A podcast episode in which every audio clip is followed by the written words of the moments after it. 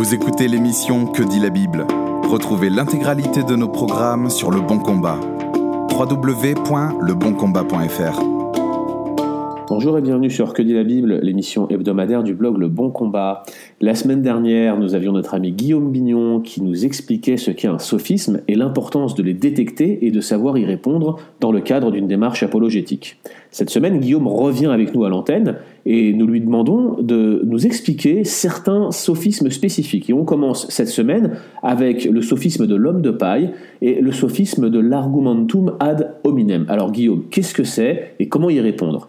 Oui, alors le sophisme homme de paille, ou le sophisme épouvantail, ça s'appelle parfois, euh, c'est un sophisme qui consiste à déformer la position de son adversaire ou déformer un argument de son adversaire pour les rendre plus faibles et les réfuter dans cette position amoindrie. Euh, c'est une caricature de la position de son adversaire qui est ensuite plus facile à réfuter et on s'empresse de le réfuter euh, dans cet état un peu perverti. Euh, le problème avec cette stratégie, c'est que, bah, comme on dit, à vaincre sans péril, on triomphe sans gloire. Donc ce qu'on s'expose à faire, c'est de réfuter cette euh, fausse caricature de l'adversaire, euh, gagner contre eux, mais ne pas gagner le débat contre notre vrai adversaire, puisque leur position n'est pas, pas touchée par notre réfutation de leur caricature. un exemple de ça, ce serait de dire par exemple, je n'aime pas la nourriture américaine, McDonald's est infâme. Bah, peut-être que McDonald's est infâme, admettons-le. Euh, ça ne veut pas dire que la nourriture américaine est infâme et est, à rejeter dans ce sens-là. Euh, McDonald's c'est un peu une caricature de la nourriture américaine dans l'ensemble, et donc de prendre cet exemple-là, c'est une déformation de la nourriture américaine, et donc l'argument ne touche pas vraiment la cuisine américaine. C'est un homme de paille à rejeter comme étant invalide. Euh, dans les milieux théologiques, pour les sujets qui nous intéressent un peu plus, un excellent exemple de sophisme homme de paille se trouve sur la couverture du livre de Michel Onfray, le traité d'athéologie. Euh, en quatrième de couverture, il nous donne toute une liste de choses qui sont absolument pas crues par les croyants et pourtant qui sont utilisées comme des raisons de rejeter le théisme. Alors il écrit ceci.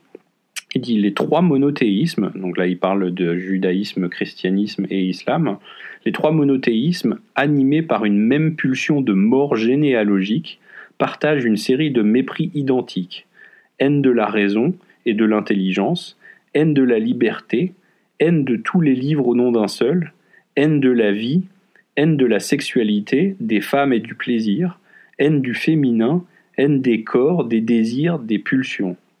Donc là, on a un excellent exemple de caricature complète. Aucune de ces choses-là ne sont affirmées par les chrétiens, et il s'agit donc d'un sophisme homme de paille à réfuter comme étant invalide. Alors qu'est-ce qu'on fait comme réponse quand on est la cible d'un argument de ce type-là, d'un argument homme de paille? La première chose à faire, c'est de clarifier notre position. Il s'agit de dire non, cet argument rate complètement mes croyances, laisse-moi clarifier exactement ce que j'affirme vraiment, ça te permettra de recalibrer l'argument pour toucher réellement mes croyances. Euh, avec un peu de charité, on peut même supposer que la déformation de notre adversaire n'était pas intentionnelle. On peut supposer qu'il avait juste réellement, honnêtement mal compris ce qu'on affirme, et donc en clarifiant notre position, ça lui permet de recalibrer son argument et de toucher réellement notre position, et donc d'avoir un débat un peu plus euh, intéressant et ne pas offrir ce, ce sophisme d'homme de paille. Euh, de notre côté, de l'argumentation, quand nous on offre des arguments, il s'agit de euh, représenter le meilleur de l'opposition. Euh, il s'agit effectivement de ne pas commettre le sophisme de l'homme de paille nous-mêmes.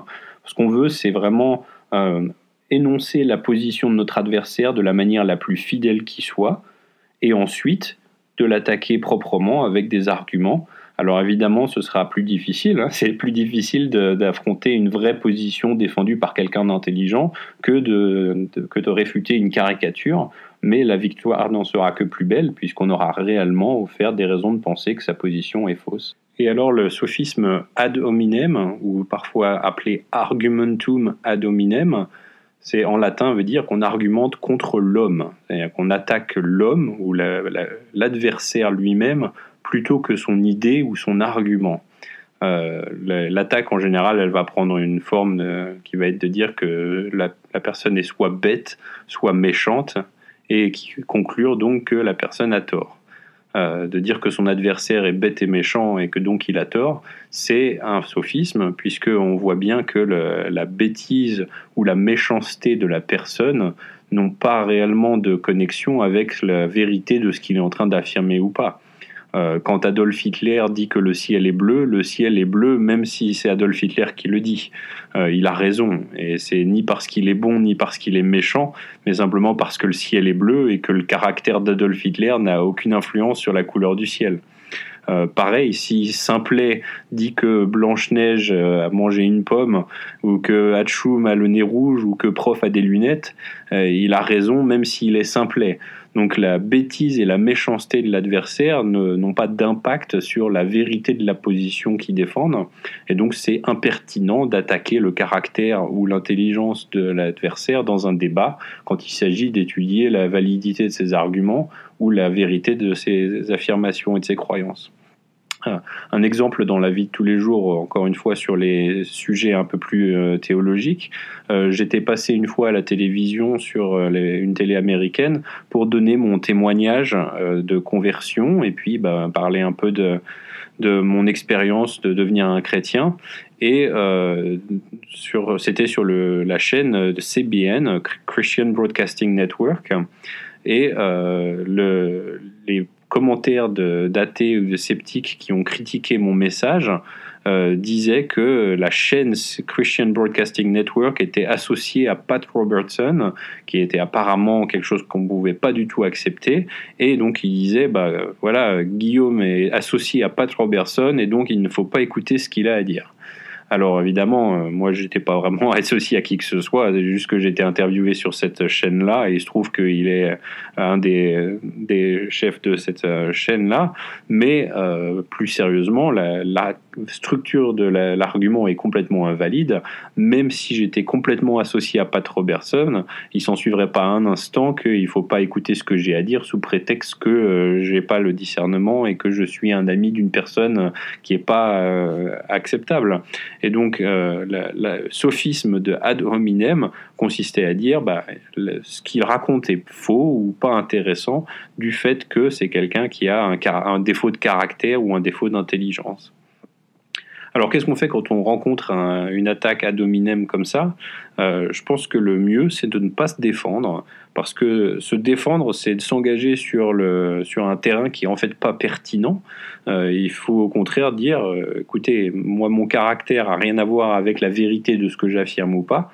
Donc revenons sur la substance, répéter l'argument ou la position qu'il faut réellement réfuter.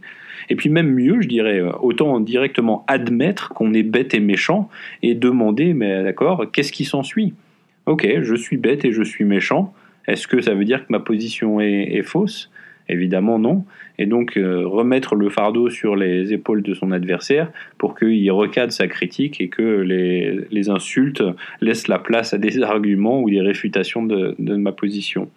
Alors un autre commentaire que je voudrais ajouter, c'est que souvent euh, les personnes qui sont ensuite euh, en connaissance de ce sophisme, qui savent que ça existe, le ad hominem, le voient à des endroits où il n'est pas forcément présent dès lors qu'il y a des insultes.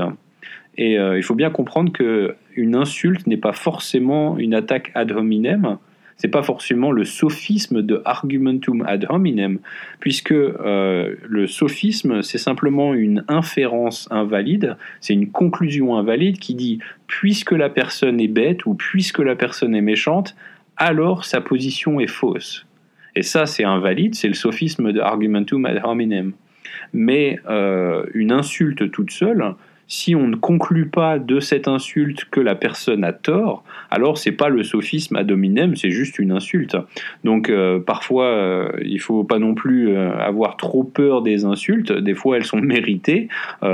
c'est pas forcément être manquer de spiritualité que de, souligner que quelqu'un, un adversaire, peut être méchant.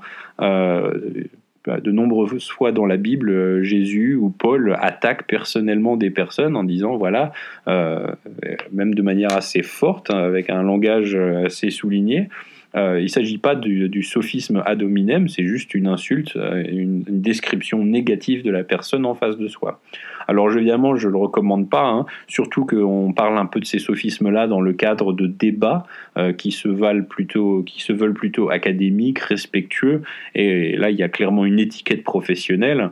le chrétien qui s'engage dans l'apologétique, la défense de la foi chrétienne, qui offre des arguments, qui s'engage dans des débats peut-être formels avec des sceptiques, des athées, se doit de ne pas attaquer le caractère et l'intelligence de son adversaire et il doit vraiment s'en tenir aux arguments et donnera un plaidoyer bien plus convaincant quand on a cette étiquette professionnelle par respect et amour du prochain, c'est un minimum que de ne pas attaquer son caractère. Eh bien, merci Guillaume. On se retrouve donc la semaine prochaine pour la suite de cette série sur les sophismes dans la démarche apologétique. À bientôt. Merci d'avoir écouté cet épisode de Que dit la Bible. Retrouvez l'intégralité de nos programmes sur Le Bon Combat. www.leboncombat.fr